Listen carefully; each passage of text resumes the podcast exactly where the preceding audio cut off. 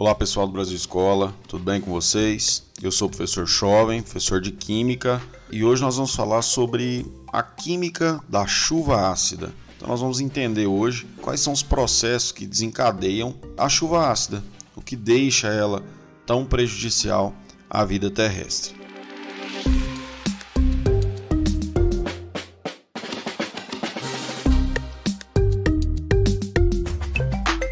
Bom, antes da gente começar propriamente dito a falar, acho que é interessante que eu deixe uma coisa clara. A chuva é naturalmente ácida, tá? Então, naturalmente hoje nós temos uma chuva que é ácida. O pH da chuva ele está em torno de 5,5. É levemente ácido, visto que o pH neutro é 7. Isso, pessoal, acontece por conta do CO2 da atmosfera. Então, hoje toda chuva é ácida? Sim. Só que acontece? Os processos industriais, os processos de queima de combustível fóssil, o processo de degradação de matéria orgânica, é, liberam óxidos que desencadeiam a formação de alguns ácidos que vão precipitar com a chuva, acidificando mais ainda essa água. Então vamos lá então, vamos pegar aqui, por exemplo, os gases de enxofre, né? Falando de uma maneira geral, então os óxidos de enxofre são prejudiciais, tá? Por quê? Vamos entender. Os óxidos de enxofre eles são capazes de, ao subir para a atmosfera, irem se oxidando mais ainda, formando outros óxidos que, reagindo com a água, formam ácidos. Vamos falar de alguns? Vamos lá então. O dióxido de enxofre, que é o SO2, se ele reage com a água, ele pode formar o H2SO3, que não é um ácido tão forte, porém vai contribuir para a acidificação das águas da chuva. Esse mesmo SO2, se ele não reagir com a água e ao invés de reagir com a água ele passar por um processo de oxidação, ou seja, ele reagir com o oxigênio, ele vai formar o SO3, o trióxido de enxofre, que ao reagir com a água forma o tão famoso e temido ácido sulfúrico. Esse sim é um ácido forte e contribui de maneira veemente para a chuva ácida. Então esse é um exemplo então dos óxidos ou dos gases derivados do enxofre, tá? Então, só para ficar claro para vocês, um só deles. Nós temos também os gases de nitrogênio, os NOx, né? os derivados de nitrogênio, os óxidos derivados de nitrogênio. Esses também é, são originados de queima de combustíveis fósseis, processos industriais, utilização de agrotóxicos, fertilizantes. Vamos pegar aqui o exemplo do óxido de nitrogênio, NO. Quando ele reage com o oxigênio,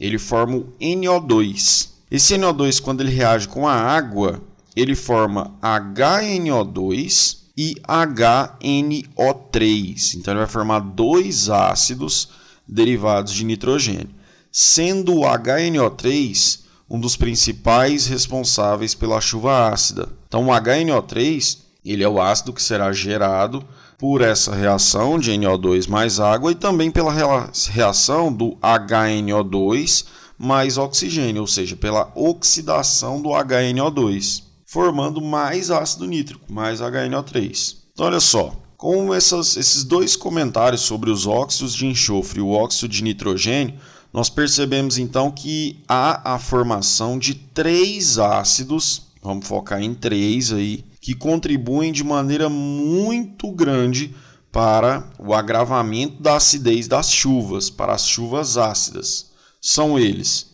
o ácido nítrico, HNO3, o ácido sulfuroso, H2SO3, e o ácido sulfúrico, H2SO4. O que, que acontece? Esses caras sobem, né? Esse processo de formação deles acontece quando os óxidos são emitidos, durante então essa subida até chegar nas nuvens, vão acontecendo essas oxidações e as reações com a água, e eles são formados lá nas nuvens ainda. E, como eu havia comentado no início aqui da nossa aula, nós temos uma chuva que é naturalmente ácida e essa acidez natural dela é provocada pelo óxido de carbono, né? o dióxido de carbono, melhor dizendo, que reage com a água formando o ácido carbônico, H2CO3.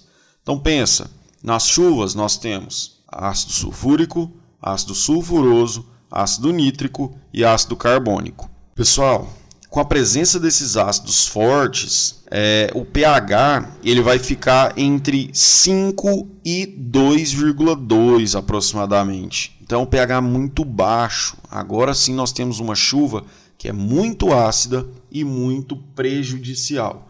Podemos aqui então elencar alguns fatores, tá, que vão contribuir, ou melhor, que são fatores gerados pela acidez elevada das chuvas, perdão. São eles. Primeiro fator que é importante a gente ressaltar: acidificação de solos.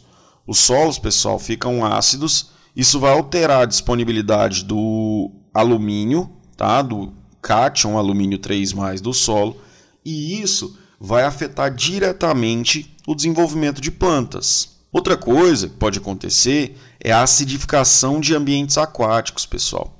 Quando você tem a acidificação de um ambiente aquático, você altera esse ambiente matando peixes e outros organismos vivos que habitam ali. Se a gente pensar num ecossistema marinho, isso é muito perigoso, porque pode afetar ali as algas, que são as produtoras de oxigênio, né, o fitoplâncton.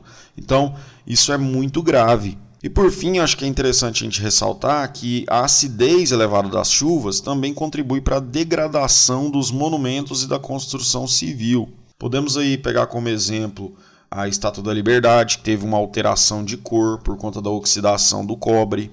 Nós podemos pegar aí aquela, aquelas estátuas praianas, né? Que ficam ali expostas ao, ao, à intempérie e também às chuvas ácidas, então ela vai ter uma alteração de cor por conta da oxidação gerada pela chuva ácida. Podemos pegar as estruturas da construção civil que precisam de uma proteção por conta da acidez elevada das chuvas. Então, é, já tem que se pensar então em uma proteção para contribuir para que essa alvenaria não degrade com facilidade na presença dessa chuva. Então a, a, a, chuva ácida, pessoal, ela é um problema. Inclusive, vale aqui ressaltar, né? Tanto nós da química, o pessoal da biologia também comenta isso, geografia. É o seguinte: evite você que eu gosto, por exemplo, de banhar na chuva. Não sei vocês, mas eu gosto mais de banhar na chuva. Vou morrer velho querendo banhar na chuva.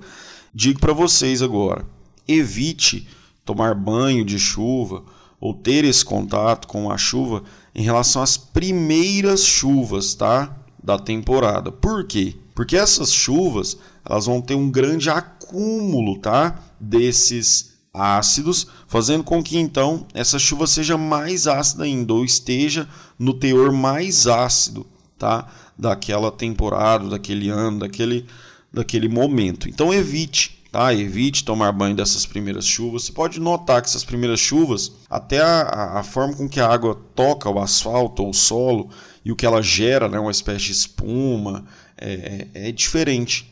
E isso acontece por conta da acidez elevada. Certinho? Então, na nossa aulinha de hoje, a minha ideia era falar, comentar um pouquinho com vocês então sobre essa química que envolve a chuva ácida.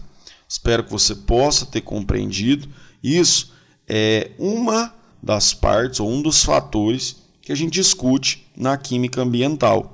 Então, a chuva ácida é um dos problemas ambientais que nós vivemos. Então, não se esqueça: chuva ácida atualmente é toda chuva que precipita, né?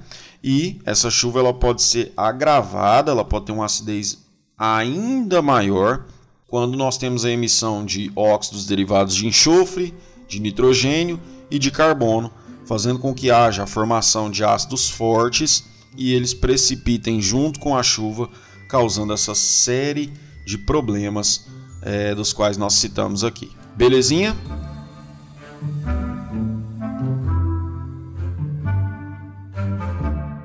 Pessoal, espero que vocês tenham gostado. Eu vou ficando por aqui. Não deixem de nos acompanhar aqui, tá? Nos nossos canais de podcast para que você possa estudar aí utilizando todos os recursos sejam eles áudio, vídeo, temos também os nossos textos. Não deixe de nos acompanhar. Vamos ficar juntinho aqui até o alcance do seu objetivo. Não se esqueça também, siga-nos nas nossas redes sociais, tá? Arroba Brasil Escola Oficial no Instagram. Siga em todas as redes oficiais aí, para que a gente possa ajudar de toda maneira. Belezinha? Eu vou ficando por aqui. Muitíssimo obrigado e até a próxima.